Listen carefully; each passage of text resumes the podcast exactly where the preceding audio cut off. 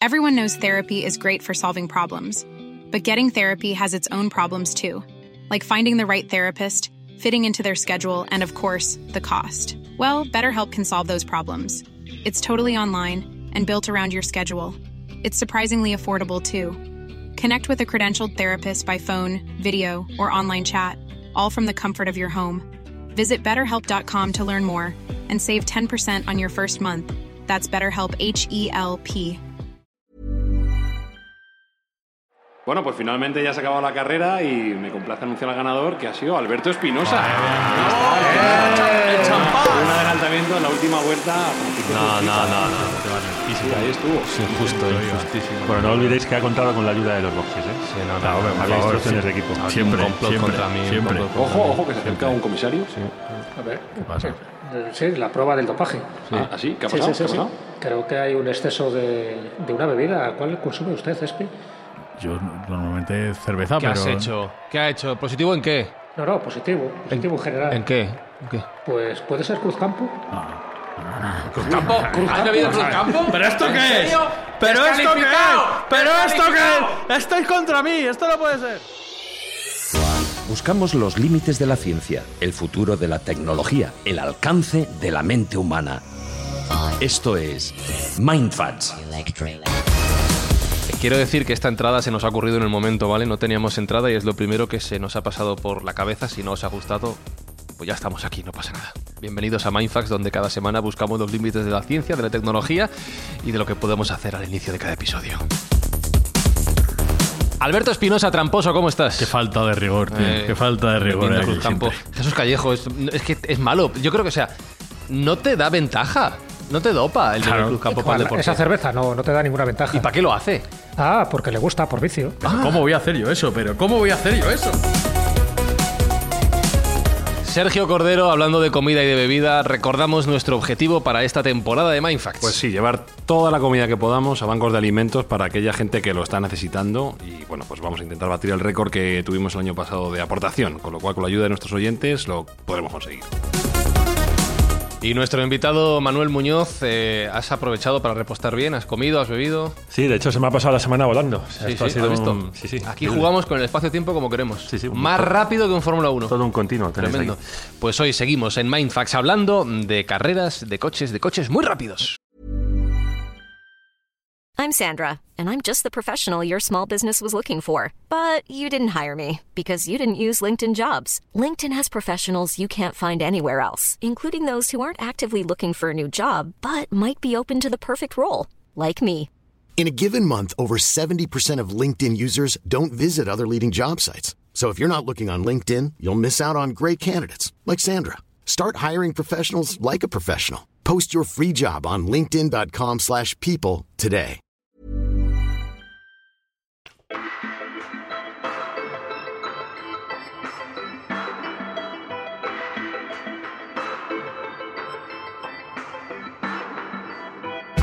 Oye, ¿sigue siendo cierta, Manuel, esa afirmación que durante años, décadas, ha dicho que la Fórmula 1 ha servido de campo de experimento de pruebas para avances tecnológicos que posteriormente llegaban a nuestras carreteras, a nuestras calles? ¿Te digo lo que digo cuando voy a hacer las charlas por ahí o la verdad? Primero lo de las charlas. Ah, no, por supuesto, hombre. Eso sí, sí, claro, por supuesto. Vale, Date cuenta sea- que la Fórmula 1 es el banco de pruebas más exigente en el que nos podemos encontrar y tal y cual. Y, sí. Veo que lo tienes bien aprendido. ¿Y la verdad? Eh, no, la verdad es un rotundo. Es muy poco, por no decir nada, lo que se aprovecha de, de la competición para la calle. Básicamente porque los objetivos son totalmente distintos. En competición lo que único que importa es el rendimiento, es lo que se va buscando, y todos los recursos se enfocan 100% en encontrar rendimiento de una manera o de otra. Dejo a vuestra imaginación el de otra. Em, sí, cosas. Pero para la calle no, no tiene nada que ver. Evidentemente en calle lo que vas buscando son una serie de prestaciones, pero vas buscando una economía, vas buscando tal. De hecho, toda la hibridación, por ejemplo, hace nada hablaba con un ingeniero de una de las cuatro marcas, vamos a dejarlo ahí, y hablamos justamente de esto y me decía, es que eh, ni siquiera el software, o sea, todo lo que utilizamos de gestión de baterías, de potencia, de energía y tal, dice, se puede aplicar a calle, es que no tiene nada que ver. Pero bueno, eh, la realidad es que en la competición tú estás para ganar ¿no? Como decían, gana el domingo, vende el lunes, y luego la realidad es que en la, eh, pues nuestros productos de calle las necesidades son otras, evidentemente.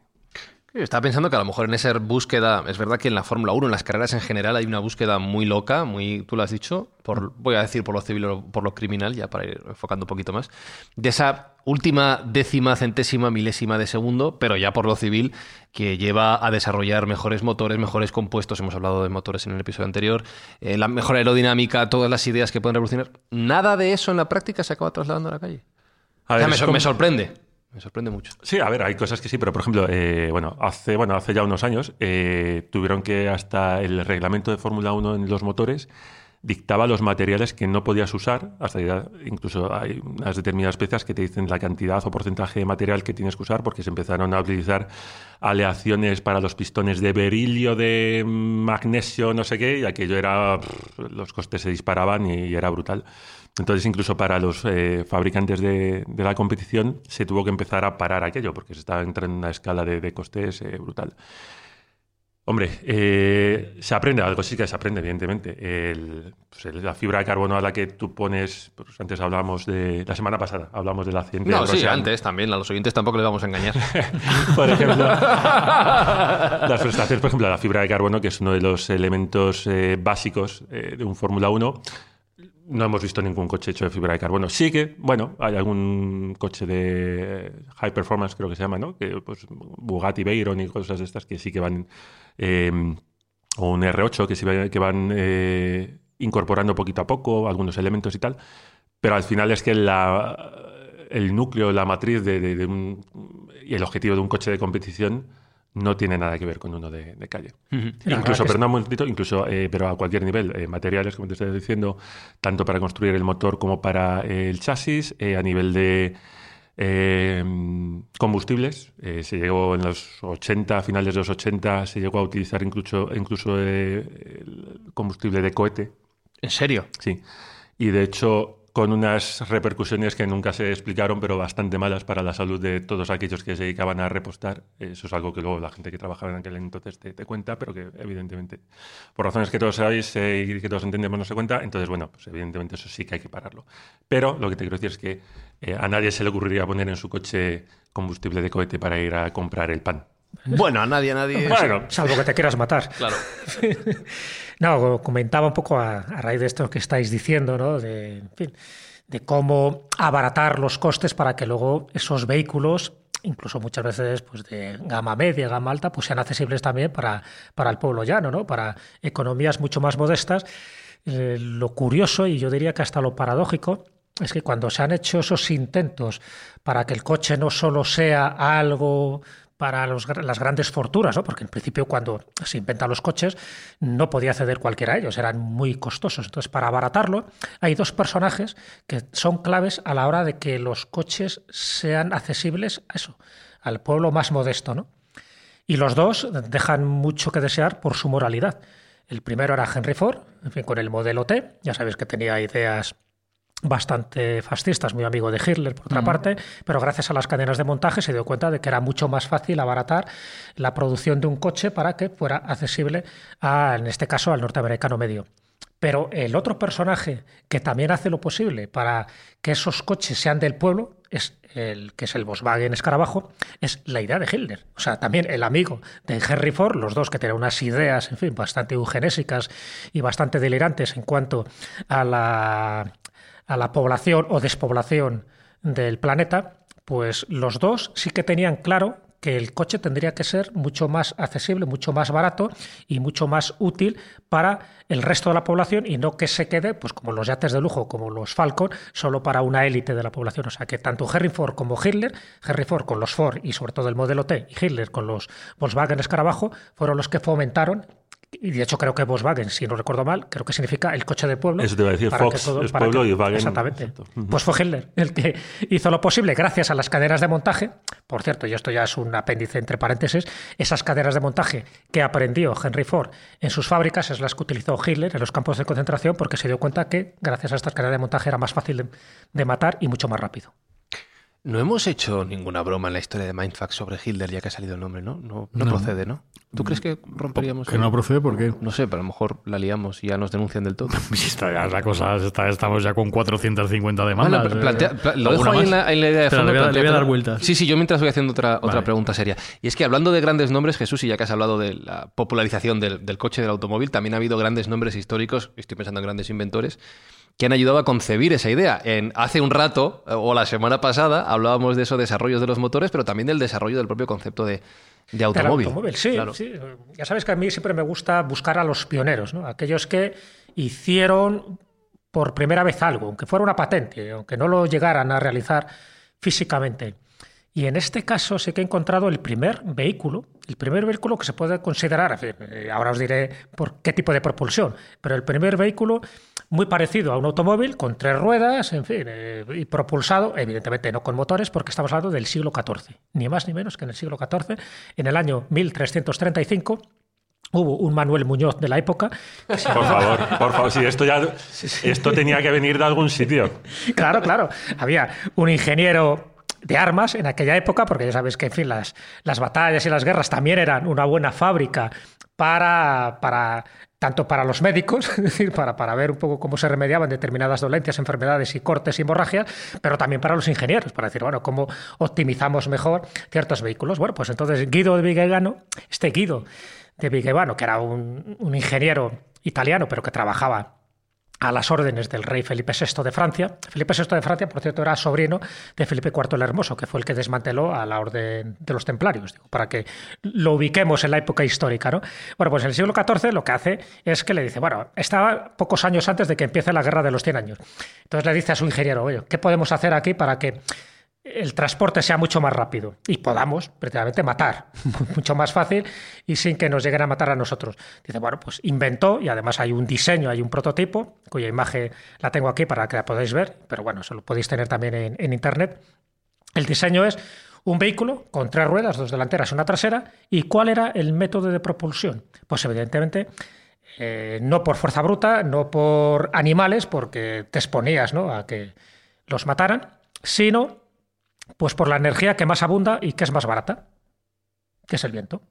Con lo cual eran coches que parecían pequeños molinos de viento con sus aspas. Como si fueran barcos casi. Efectivamente. O sea que lo de la aerodinámica ya viene de aquel entonces. verdad. No del Entonces- año 68, que fue No, no, cuando. no. 1335, Guido de Vigevano, este ingeniero de armas del rey Felipe VI de Francia, ya ideó este primer prototipo, que evidentemente no servía para mucho, porque si no soplaba el viento, luego, aunque soplara el viento, tenías que dirigirlo hacia las fuerzas enemigas, en fin, que era bastante complicado. Pero bueno, está bien, está bien como idea, como, bueno, y por supuesto, pues un piloto que tuviera que dirigir, ¿no? Con una manivela, una especie de volante, dirigirlo para luego proyectar eh, bueno, pues toda su carga ofensiva, ¿no? ¿Y qué, y qué tal, ¿Y explosivos. qué tal agarraban las ruedas de cedro? Nada mal, porque eran ruedas de madera, te puedes imaginar, ¿no? No, no había ningún tipo de suspensión ni Training de y nada. estas cosas no.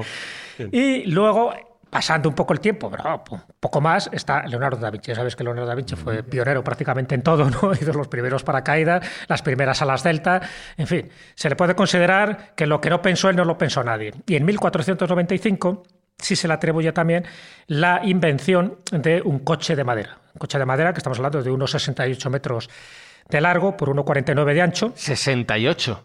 unos 68 de largo. Uno, Ah, uno 1,68. 68. Que, que- que 1,68 había de entendido Ah, yo había entendido 68. 68 también, No, no, un- 1,68. Un autobús. No, no, no, no, claro. ya Tampoco Bueno. llegaba para tanto el armazón que Al hacía. paso que van los Fórmula 1 ahora van a terminar y ahí. 1,49 de ancho, ¿vale? Se accionaba por la acción de unos resortes en espiral acoplados a unas ruedas dentadas, es decir, que funcionaba como un juguete de cuerda. Porque lo que era experto Leonardo da Vinci era hacer cosas para la diversión de los eh, jerarcas, de los soberanos, en fin, de todos aquellos con los que él tuvo que trabajar. Y es verdad que el mecanismo de, engranajes de rueda, pues lo utilizaba para muchos de los autómatas que él hizo, por ejemplo, pues como un león, ¿no? Para celebrar la coronación de uno de los monarcas, y en este caso para los coches, pero no tenían una utilidad práctica, no era para desplazarte con muchas más rapidez a otros lugares, sino sencillamente pues, pues para, para que vieran cómo sin una acción manual, es decir, a través de estos engranajes, podía ir un coche de un lugar a otro, de un salón determinado o de un circuito, y bajo el aplauso y bajo el asombro de todos aquellos que lo veían, pues diciendo, ¿qué, qué tío más grande es Leonardo da Vinci. Entonces, bueno, está considerado en principio también, pues eso, como uno de los antecedentes, y a partir de ahí ya nos tenemos que ir al siglo XVII, siglo XVIII, en fin, con todo esto que acabamos de comentar. Pero bueno, que quede claro, no he encontrado ningún español, mira que está buscando, a ver si había algún español extraña, que hubiera macho. hecho algo de esto, salvo lo de Jerónimo de allá, pero eso era con las máquinas de vapor. Pero en este caso, Guido de Vigevano y Leonardo da Vinci, yo creo que hay que ponerles en el podio, hay que darles esta corona de, laur- de laurel, porque por lo menos tuvieron la visión de que cosas de estas se podían hacer antes de que se inventaran los motores de combustión, los motores de gasolina y, por supuesto, los motores eléctricos. Y lo que le ha llamado la atención a Manuel, que me ha llamado la atención a mí a la vez, es el tema de las ruedas. Pero claro, Manuel ha estado muchos años trabajando en Pirelli dentro de, de la Fórmula 1. Y cuando hablamos de coches del futuro, de la historia, el punto de contacto del coche con la carretera es la rueda. Correcto. Al final es el que transmite todo lo que hagamos arriba, se transmite de En abajo. teoría Y- debería ser el único punto de contacto. en- que a veces toca a otros sitios, ¿no? Vale. Eh, Mala cosa cuando sea así. Efectivamente. Eh, y, que- y, perdón por esta pregunta tonta, pero no sé, no se habla tanto de la, no tienen tanta fama las ruedas, por lo menos de cara al público a la hora de hablar de inventos de tecnología, de avances, pero me imagino que ya hay un campo también eh, súper extenso a la hora de aplicar nuevos compuestos, nuevos estudios. En calle estamos hablando. En ambos Bueno, sitios. Ah, Sí, porque en Fórmula 1 sí que tiene mucho protagonismo. Eh, sí, ha habido algunos años que han tenido un protagonismo curioso, eh, importante. No, hay varios eh, elementos en los coches de calle, sobre todo, de hecho, ahí se están estudiando. Bueno, eh, por supuesto, las grandes marcas están desarrollando. eh, tenemos por un lado el neumático y vaga la redundancia neumático, o sea, el- la rueda neumática, si quieres decirla ahora, que es la que, por supuesto, se utiliza. Eh, pero sí que hay varios in- investigaciones para intentar hacer llantas que se formen, que no lleven el neumático, que sea solo la llanta que sea la llanta la que te cree el grip. Comentábamos antes con Sergio también eh, la posibilidad de producir neumáticos esféricos, ¿verdad? Eh, entonces, el neumático, evidentemente, tendrá que eh, evolucionar también. lo que hablamos antes de los coches de finales del siglo XIX, evidentemente aquellas ruedas no eran, si se pueden considerar ruedas, no eran neumáticas, o sea, eran pues de metal o madera, las diligencias, entonces evidentemente el, el, agarre que te da el, bueno, el caucho, que es al final el elemento que se utiliza, no es que sea imbatible, pero es muy fácil de producir, es muy fácil de intercambiar y te da muchísimas ventajas que a día de hoy pues, no, no ha habido ningún otro elemento que las haya eh, superado. Bueno, espérate. De momento. De momento. De momento, de Sergio, Sergio te- no, no sabes mucho de esto, te voy a decir. ¿eh? Ya, Sergio no, tiene no, algo te veo pez. Me Sí, queda, me queda no, atrás, me queda atrás. No, básicamente me ha hecho gracia leer la noticia de que una marca muy importante de neumáticos, que como no nos paga se puede decir que es continental, pues estaba mirando alternativas al uso del caucho, que según dice el artículo viene a ser entre un 10 y un 30% de cada neumático, con algo que en teoría es más sostenible, ¿no? Porque al final el árbol del caucho, bueno, pues tiene eh, su localización y no en todos los sitios crece bien. Y esta gente de Continental lo que ha visto es que hay una opción para modificar el uso del caucho con otra planta que sí que es mucho más sostenible y mucho más transportable, que es el diente de león. Y fíjate que el diente de león, teniendo aquí a Jesús, que es un experto en todo tipo de hierbas la cara de Espinosa ahora mismo es de Sí, flipar. eh, el diente de león, que ¿cómo le llaman? Le llaman también el... El diente de león es ese que Claro, ese, es sopla, bueno, es un sí. cardiotónico, sirve mucho para las dolencias cardíacas, o sea, el diente de león. es Bueno, verdad. y para hacer ruedas. Concretamente, el diente, el- la raíz del diente de león ruso tiene una capacidad de generar una goma muy similar a la del caucho y que parece ser que es bastante más sostenible y que puede ser igual de durable o duradero como es el, el árbol del caucho original. Tiene que que ser el ruso.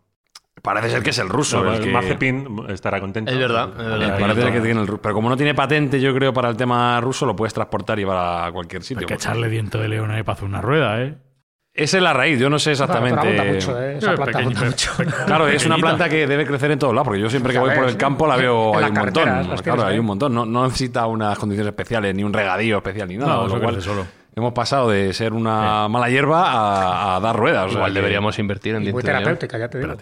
Sí, encima si utilizamos el resto como ING terapéutico, como dice Jesús, fíjate, pues eh, tenemos ahí un, un nuevo, un nuevo uso para esta hierba que no se contemplaba porque, bueno, a lo mejor Jesús nos puede contar un poco más, pero de hecho el, Pero- caucho, el caucho generó muchísimo conflicto en, en su momento y, y hubo grandes potencias que intentaron colonizar Sobre todo cuando se empieza a industrializar, es verdad que el caucho, bueno, devastó muchísimos, muchísimas junglas, muchísimos bosques, ¿no? Buscando el árbol del caucho y entonces, bueno, pues de forma indiscriminada arrasaron y eso generó, bueno, pues muchos problemas étnicos, por una parte, porque hubo tribus que, prácticamente desaparecieron porque les estorbaban, por sencillamente porque estaban en el territorio de- del árbol del caucho. Pero lo paradójico es que antes de que se encuentre un poco la industrialización del caucho con la vulcanización, ya nos tenemos que ir al siglo XVIII, es que el caucho ya lo conocían, por ejemplo, los mayas. O sea, dentro de, de las culturas mesoamericanas, ya sabéis un poco el juego de la pelota, el juego de la pelota, la pelota era de hule. De hecho, los olmecas se llaman así el pueblo del hule, el pueblo del caucho, porque utilizaban mucho...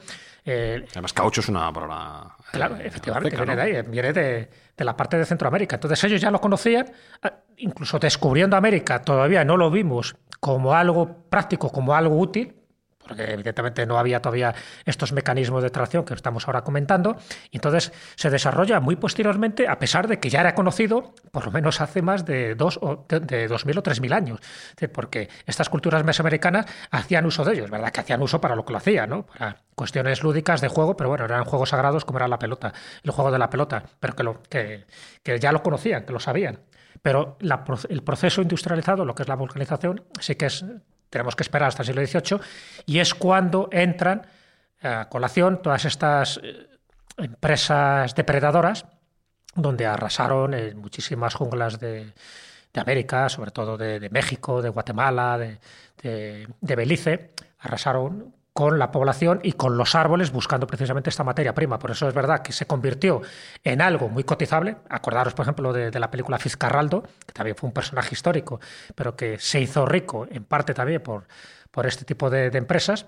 Y lo que generó fue más desastres ecológicos que a veces beneficios económicos que estaba dando. Es decir, arrasó a bastante población y sobre todo a bastantes tribus indígenas y se enriquecieron, como suele pasar en estos casos, unos pocos. Y si ahora mezclamos otro podcast amigo, como es Territorios Improbables, podríamos hablar Sí, de Fordópolis, ¿no? Que también Sí. tiene un porqué esa, esa ciudad que, que Henry Ford diseña y construye en el medio del Amazonas precisamente para tener acceso al caucho. Que luego, bueno, que a veces queda en desuso cuando el caucho se exporta al sudeste asiático, donde parece que es mucho más económico y mucho más abundante de lo que era en el Amazonas. O sea que el caucho ha sido una materia prima muy importante mm, que ha traído mucha riqueza a unos pocos y mucha miseria a unos muchos. Entonces, esta, esta, nueva esta nueva versión del caucho que viene dada del diente de león ruso, esperemos que no haga ningún mal a los rusos y sí viene a toda la humanidad y que bueno pues sea más sostenible y, y menos nocivo de lo que puede ser el uso del caucho actualmente, que ahora nos podrá contar Manuel. Yo no sé si aquí por entre un 10 y un 30% de la rueda de caucho, no sé si es verdad o no, o es poco o mucho. Eh, a ver, eh, los neumáticos, primero lo puedes dividir eh, entre carcasa y compuesto. Compuesto, para que entendamos todo, sería la banda de rodadura, que es lo que... Lo que toca el suelo, ¿no? Efectivamente, lo que se va desgastando, que es la goma, que llamamos así. Y luego tienes la carcasa. Eh, claro, se utiliza caucho, se utilizan muchísimos materiales, se utiliza Kevlar, se utiliza nylon, se utiliza metal. De hecho, eh, aunque me salga un poquito, para las ruedas ahora que va a haber nuevas en la Fórmula 1, que se van a cambiar de 18 eh, pulgadas, pues uno de los problemas, uno de los retos que se han enfrentado es que la suspensión de un Fórmula 1, eh, un Fórmula 1 tiene un sistema de suspensión, obviamente, pero gran parte de la suspensión viene de la deformación del neumático, porque eran Ujú. 13 pulgadas y tenía un flanco muy ancho. Entonces, uno de los retos que ha tenido que, eh, o que se van a tener que, evidentemente, superar y, y gestionar, es que esa deflexión va a ser ahora muchísimo menos. Evidentemente, la- el, el flanco, el margen que te queda ahora entre la llanta y el neumático, el perfil, es muchísimo más bajo que el que se tenía antes. Entonces, bueno, pues ha habido que hacer una revisión de todos los ingredientes, eh, además del caucho, que es lo que va en la banda de rodadura, pero bueno, de todos los eh, composites y todo el, el material que se utiliza para la construcción para poder hacer frente a las cargas con Fórmula 1 eh, ponen los neumáticos, que son no hay nada que ponga, no hay ninguna otra competición que ponga la carga que pone un Fórmula 1. Todo esto para que luego vayamos al taller a cambiar ruedas, Espi. Eso está Y pensado. cuando nos digan cuál quieres, de las más baratas. Está pensado. Yo voy a las ruedas para que me las vea Manuel, macho. Eso es, ya está. Es verdad, hay que Madre poner, mía. hay que poner marca ¿Cómo la buena ahora? ¿eh? Claro. Yo el aire se lo miro a Alonso y a Espi.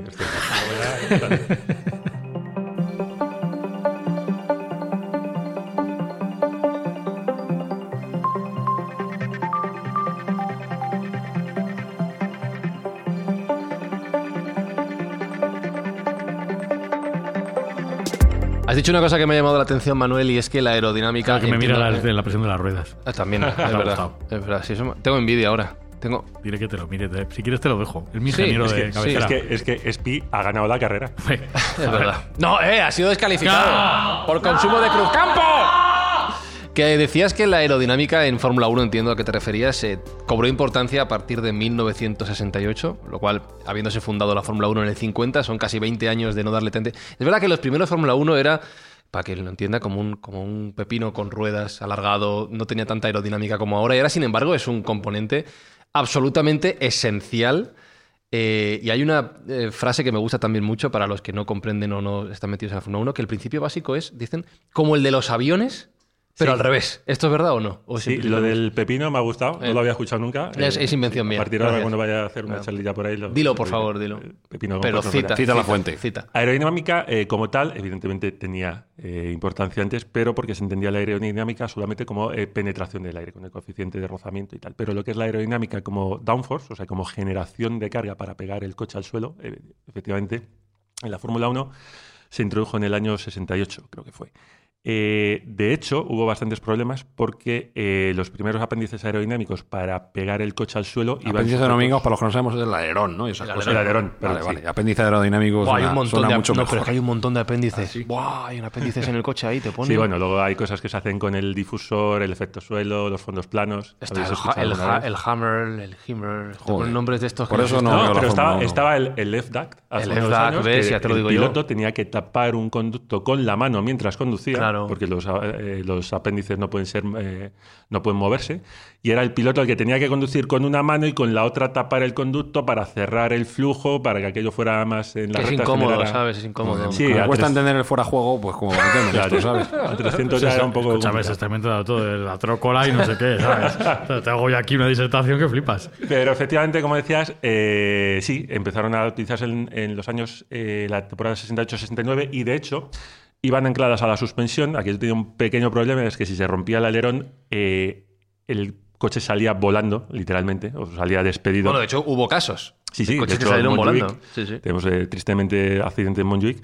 Se prohibieron a partir de ahí los, eh, los alerones. Eh, de hecho, la siguiente es muy curioso porque en aquella temporada eh, ver los coches con alerones hasta adelante enfrente del piloto, además de los de detrás. Eh, tenías el morro y tenías otro alerón como el de detrás eh, aquí delante. Sucede el accidente con lo que aquello se prohíbe. Van a la siguiente carrera, que es Mónaco, sin alerón ninguno, que me imagino los ingenieros de pista de aquella época les costaría un poquito encontrar el balance, porque la verdad es que influye bastante. Y luego eh, se inventaron el recurso de que el motor necesitaba una tapa, entonces empiezan a introducir los alerones traseros que van pegados al motor con la excusa para intentar sobrepasar o hacerle un bypass al reglamento de que era una tapa motor. Fíjate. Tal es la importancia que tiene la aerodinámica. Qué pillos. Has visto qué lección. Y has dicho antes lo de que los coches, en teoría, la- el único punto de fricción con el suelo es el neumático. En teoría, porque a veces la fuerza. Ya, ya, ya ocurrió en su momento, ¿no? Que la fuerza era tal. ¿Efecto suelo se llama? Explícame esto. Cómo... Sí, a ver, lo primero de todo, eh, los cuatro puntos de contacto deberían ser las ruedas. El problema que tienes, ahora hay una nota más era, es que si hay otro punto de contacto que, eh, que toque el suelo en ese momento, quiere decir que toda la fuerza se va a ir por ese punto, sobre todo si es el chasis que está en rígido. El problema está que si estás en una curva y la fuerza no la tienes eh, concentrada en los cuatro puntos de, de- de contacto del neumático y toda la fuerza se te va por un punto por el chasis, pues en, en ese momento la- el, el neumático pierde todo su grip. Entonces, evidentemente... No agarra el ¿Qué es, suelo. qué es el grip, tío? El agarre, perdón. Vale. Es que, es que- es que hay que saber Es inglés. que se lo he oído decir antes. Grip, agarre. Sí. Ah, tío, pero que sea, que hay gente de Toledo y de. Saludos a la gente de Toledo y de Albacete. Explica, has ganado la carrera, por favor. Ah, que no sabe de eso, de verdad. Sí, yo también. Yo acelerar y frenar. Así vas de dopao, no tienes ni idea. Todos los deportes tienen su jerga, es todos. También se le llama grips, que eso es algo que a mí me, me llama un poco la El que atención. era grip de Aerosmith. A donde el, el- el piloto de Fórmula 1, donde coge el volante a los lados, eso también se llama los grips. Ah, como las ese. bicicletas también. Sí, los agarres. Efectivamente. Sí, sí, sí. Entonces, eh, sí, por- eh, como me decías antes, pues eh, hay que tener, eh, eso es algo, la altura de- del, eh, del coche al suelo es una de las eh, de los parámetros que la FIA, cuando se verifica el coche, tanto al final de calificación de carrera, incluso bueno, pues el jueves por la noche, el viernes por la noche, los ingenieros llevan, nos llevamos el coche a la verificación para ver que efectivamente pasamos la FIA, verificación FIA, para que cuando termine la quali asegurarnos, en teoría, de que va a volver a pasarlas otra vez. Entonces, la distancia al suelo, como decías antes, es muy importante precisamente por el efecto suelo. De hecho, eh, el efecto suelo es simplemente que eh, la, eh, la carga que creas en el coche, que es lo que mantiene al coche pegado a, pues al asfalto y te permite ir más rápido en las curvas, crece exponencialmente cuando está muy cerquita del suelo. Entonces, la razón es porque eh, si eres capaz de bajar 3, mil, eh, si va a decir 3 milímetros, o vamos a decir algo un poquito más, 3 centímetros la altura del coche, si llevas el coche a 50 centímetros del suelo, pues 3 centímetros no es mucho, ¿no? De, de 50, es más o menos un 1,5%, una cosa así. Pero sin embargo, perdón, un 6%.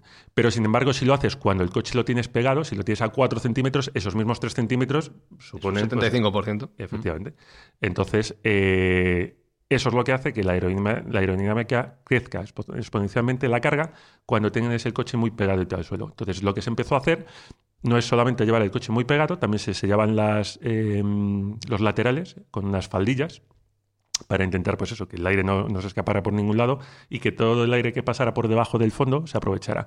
¿Cuál era el problema? Pues efectivamente, que si una de las faldillas se rompía o si el, eh, el, el suelo del coche tocaba, hacía un bloqueo del aire y el coche se quedaba de repente sin carga. Entonces, como entenderás, si te metes a 240 una curva y te quedas sin carga, pues para el piloto podía ser un poquito un problema y para los espectadores también. Entonces, a partir de ahí, la FIA introdujo el, el, el fondo, llamado, mal llamado fondo plano, es un patín de madera que también se mide en cada carrera para que eh, el desgaste que haya esté limitado. Porque si no, los equipos lo que harían sería desgastarlo las tres primeras curvas y así volver a bajar otra vez el coche. Entonces, ese patín de madera que lleva el coche se tiene que respetar un determinado grosor. O sea, es un límite que tiene el coche de lo poco, o sea, de lo bajo que puede estar. Eso ¿no? es justo. ¿Has visto lo que aprendemos de ciencia aquí? Ya, tío. Brutal. Y luego está lo del aire sucio también. ¿Qué aire sucio? Lo del aire sucio, te digo yo que hay aire sucio. Cuando, después, después de ir al baño. Que hay aire, y que de hecho para este año, para 2022, quieren cambiar eso porque el aire sucio es un problema muy grande. En la Fórmula 1, que te lo digo yo. Es sí, lo que impide básicamente eh, a un coche adelante. Es por lo que te hemos tenido que pasar la instrucción claro. de que Fran te dejara pasar. Sí. La, la, trampa, la trampa era esa, claro. Te vas es... cogiendo el aire sucio que suelta el coche del el difusor del coche delante. Claro. Entonces ese aire te llega a ti, no, llega, no es laminar, como en principio se, pretende que sea el aire, o idealmente sería. Entonces eso disminuye la eficiencia del coche. Si el coche, eh, un coche de Fórmula 1 lo tienes que pensar como una aeronave que tiene cuatro ruedas y va muy pegadita al asfalto. Es básicamente eso, porque es un bicho que está diseñado para funcionar a 300 kilómetros a la hora. Entonces, es básicamente eh, su dependencia de la aerodinámica o del aire es brutal. Entonces, si el aire que te tira el coche delante es un aire que no te llega como tú lo has probado en el túnel de viento, pues la eficiencia de todos los apéndices aerodinámicos que hablábamos antes va a bajar. Pregunta de Borrico de Fórmula 1. ¿Qué coeficiente aerodinámico tiene más o menos de media un Fórmula 1? Eh, de penetración, eh, bastante alto, muy, muy alto. Sí, sí, porque date cuenta, o sea, el, eh, la razón, o sea, un coche de calle es mucho más eh, eficiente, si lo quieres poner así, que, que un coche de Fórmula 1. Ahora mismo no te podría decir un número, pero eh, en el sentido que lo preguntas, un coche de calle, por supuesto, es mucho O sea, más... es menos aerodinamico un Fórmula 1 que Sí, por un... supuesto. Ah, mira, yo fíjate, Claro, pensaba claro, que me deja- me deja loco varias esto, cosas. me Primero, deja porque loco. los alerones es eh, eh, la resistencia al aire que suponen los alerones y sobre todo que suponen las ruedas. Las ruedas es el mayor problema que tiene un Fórmula 1 en cuanto a la, aer- a la aerodinámica. Si se pusieran, si se pudieran capotar, un coche de Fórmula 1 sería infinitamente más rápido. Ah, porque están como fuera del sistema de No, simplemente porque el aire, lo que decías tú antes del, Sí. del- del- del flujo, eh, la rueda es un elemento que coge el aire, lo revuelve Sí. de una manera tremenda, se lo tira a la parte del coche de atrás, entonces destroza por completo el flujo. Si eso estuviera capotado, pues haría que el, el flujo fuese, eh, fuese mucho más eh, suave y fluyera de una ¿Y por manera por? Eso te iba a decir. reglamento. Pero para eso tenemos competiciones como el Le Mans, por ejemplo.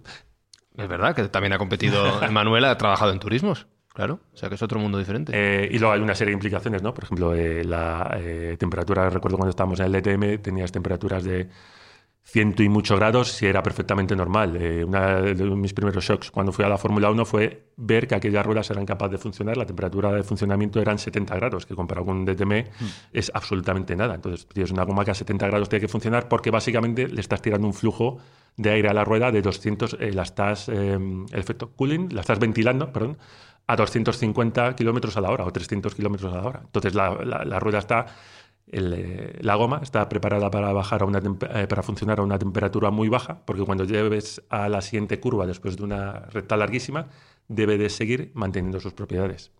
Entonces, eh, por varias cosas que has dicho, claro, me quedo la, con la conclusión de que, al contrario de lo que podemos pensar, la Fórmula 1 no es lo más avanzado en, varios campos tecnológicos que hemos ido tocando. Eh, depende. En electrónica, pues depende. En electrónica, en cuanto a prestaciones de un coche de calle, pues aire acondicionado no lo vas a encontrar en Fórmula 1. Entonces, en ese, en ese sentido no. Pero en otros en- sentidos, como la gestión de todos los sistemas que se lleva, la recuperación de energía, em, bueno, pues en, eh, y un sinfín de materiales que incluso no para los coches de calle, pero para otras industrias sí que eh, tiene una aplicación, por ejemplo, para la, eh, para la sanidad, pues todo el tema de telemetrías, todos los sensores, pues luego para monitorizar a los pacientes hay muchos.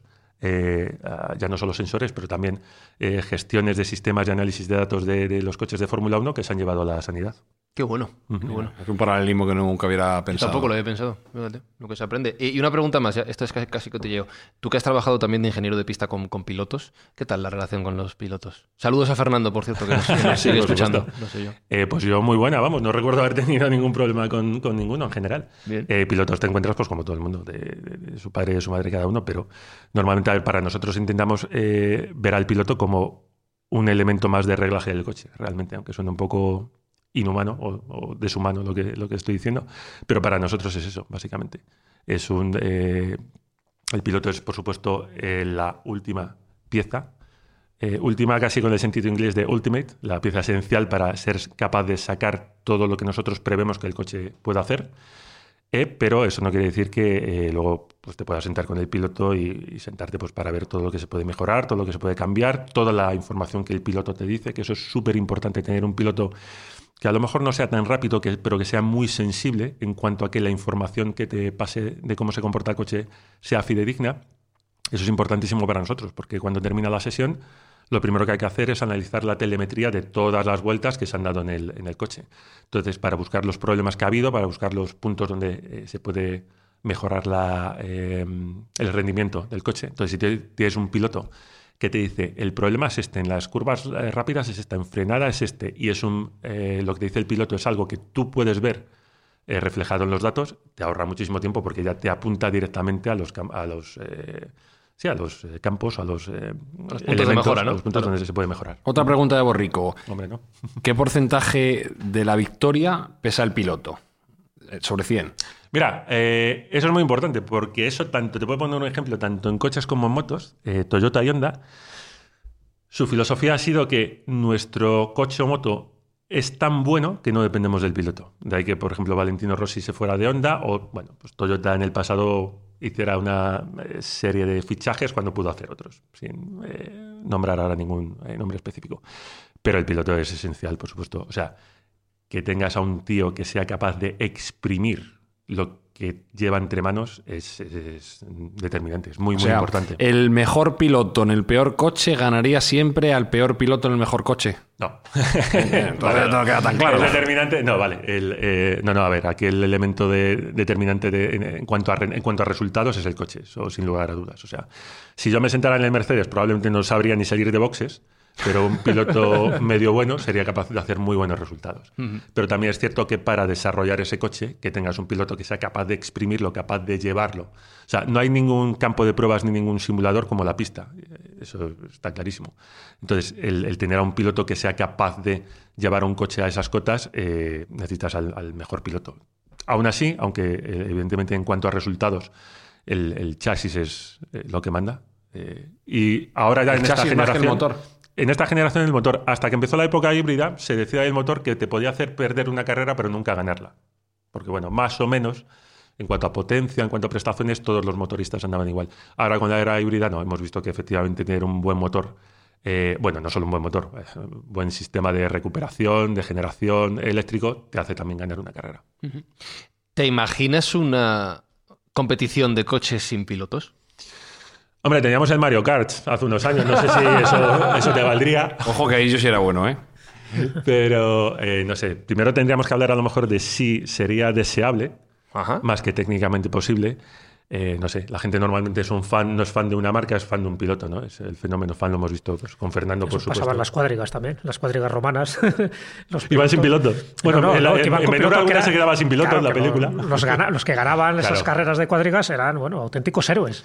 No creo que todos los fans de la Fórmula 1 sean unos frikis de la tecnología, como, como a lo mejor era yo, que cuando de crío veía un- un- una carrera de Fórmula 1, lo que pensaba era, pero ¿por qué Mónaco lleva tres alerones en el plano y luego se van a Monza y lleva solo uno? Tal, eso es lo que a mí me llamaba la atención más que el fenómeno fan. Pero tecnológicamente sería posible concebir una competición de coches sin pilotos.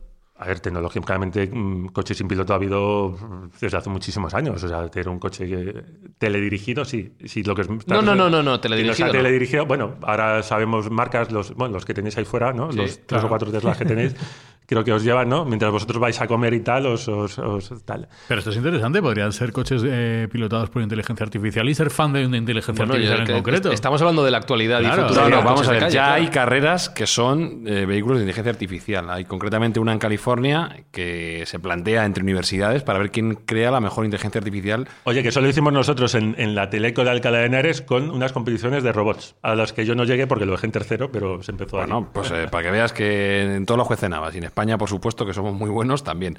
Eh, pero ya te digo, los americanos tienen ese tipo de Claro. ese tipo de carreras. Es verdad que no son masivas ni tienen un seguimiento brutal, pero existen. Y es verdad que con, la, con el nuevo- las nuevas mejoras en inteligencia artificial y en conducción autónoma es algo que a medio plazo podría ser posible. Eh, y por ejemplo, hay empresas que están despuntando. Y hace poco lo vimos, hace, ha sido el CES de Las Vegas hace bien poco, y Sony presentó su segundo coche.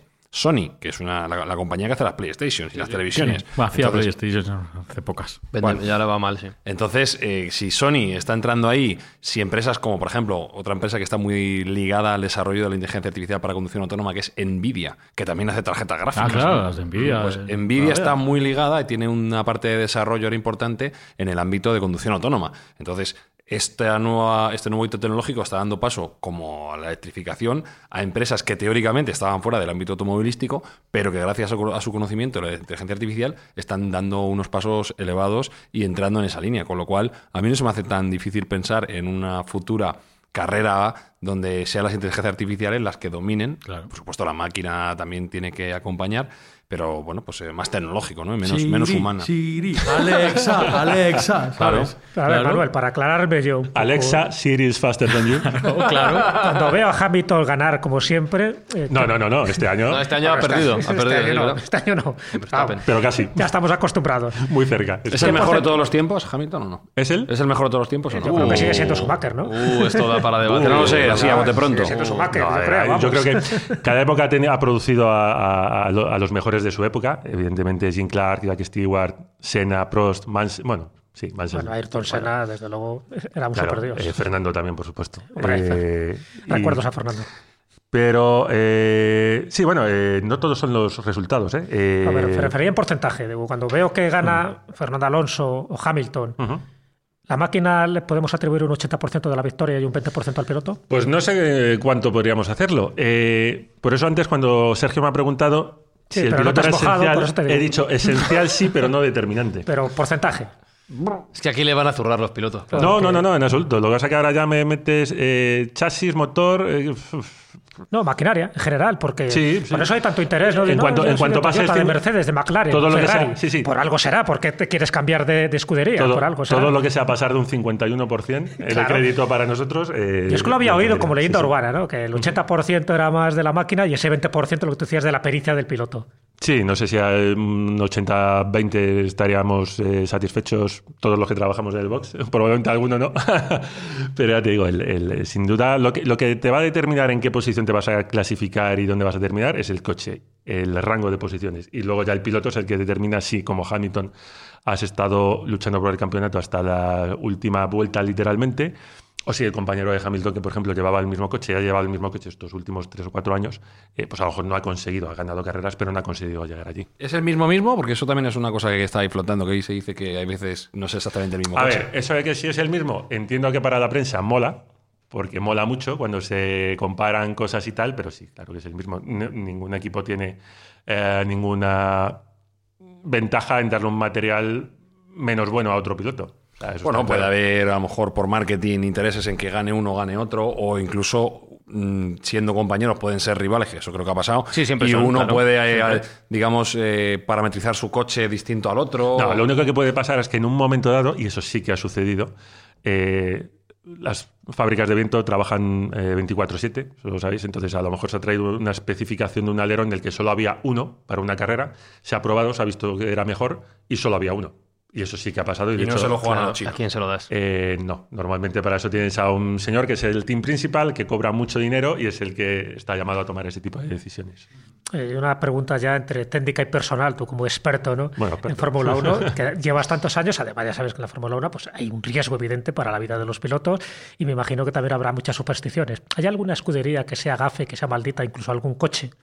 Cada loco con su tema, ¿eh? Ya ves. No, pero es que me O a lo llama mejor, mucho a atención lo mejor tenéis en- alguna superstición. En, en la- en este tipo de, de deportes donde la muerte, en fin, eh, Te está rondando. Yo creo, yo creo que es más la superstición de cuando volamos o vamos a los hoteles y vemos que no hay habitación número 13 o que en, la- en los aviones, que muchas veces me ha llamado la atención que no hay fila 13 en la mayoría de ellos, que no, no, no, dentro no hay ninguna... No, cada piloto, bueno, hay una historia había de Coulthard que eh, decía, y lo contaba él en una, eh, en una entrevista, que corría siempre con la misma ropa interior, siempre todas y cada una de las carreras desde que empezó a correr no sé cuánto, hasta que tuvo un accidente, se lo tuvieron que llevar al hospital y cuando le cortaron el mono, pues aquello, imagínate cómo estaba de tantas, eh, sí. Entonces ahí empezó a primar un poquito más el vestir correctamente que la superstición. Bueno, sabes, es conocida por todos, no en coches, pero sí en motos, la de Ángel Nieto, ¿no? O sea, el número de mundiales Claro, que claro, ganó. El 12 más 1. 12 más 1. Claro, que 12 no- más uno. Sí, pero ya no me refería tanto a las supersticiones que las hay, sino eso. Siempre Ajá. hay alguna, alguna marca, alguna escudería, algún coche en concreto. Dentro de- del mundo, incluso cinematográfico, hay coches de esos malditos, como el de James Dean, el que, que condujo en su momento, que luego quedó estigmatizada también la marca en el que muere en un accidente. O el de Isadora Duncan, ¿no? Cuando también muere por un accidente, por el fular que se en- enrolla y se enrosca en la rueda, y entonces quedó estrangulada. Entonces, a partir de ese momento, el coche, ya ves tú, por ciencia infusa dijeron, no, estos coches no hay que pilotarlos porque tienen su peligro.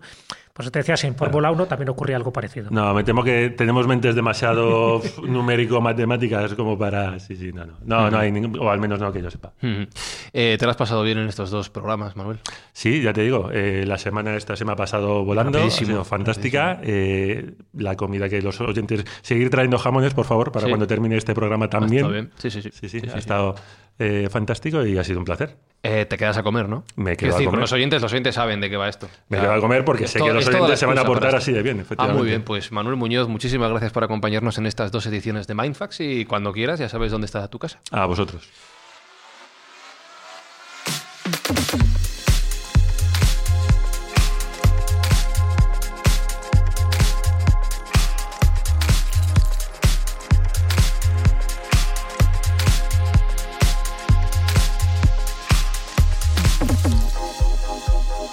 Me, ac- me acabo de dar cuenta de que he dicho cuando quieras sabes dónde está tu casa, como si fuera esta mi casa. Que decir, estoy Ya, invitando tío. a alguien aquí a una casa que no es mía y se me va a enfadar el dueño. No sé, preguntaré a Sergio Le Cordero. pregunto ahora. ahora le pregunto. Si esto es tu casa, hombre, esto es tu casa.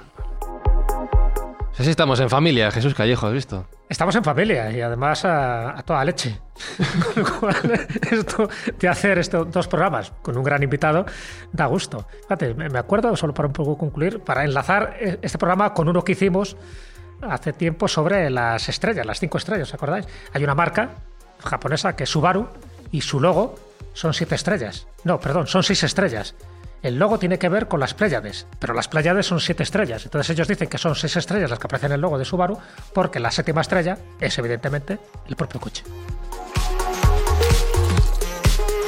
Pues en nuestra casa estamos, Sergio Cordero. Aquí en casa Hombre, estamos comiendo, bebiendo, disfrutando y aprendiendo. Y, si hablando, encima- y hablando de comida, recordamos Claro, el objetivo de podemos ayudar, claro. no solo nos vamos a comer, sino que la vamos a donar. Vamos a donar todo lo que podamos con la ayuda de nuestros oyentes en nuestra próxima gran acción, que intentemos, intentaremos que sea muy, muy sonada.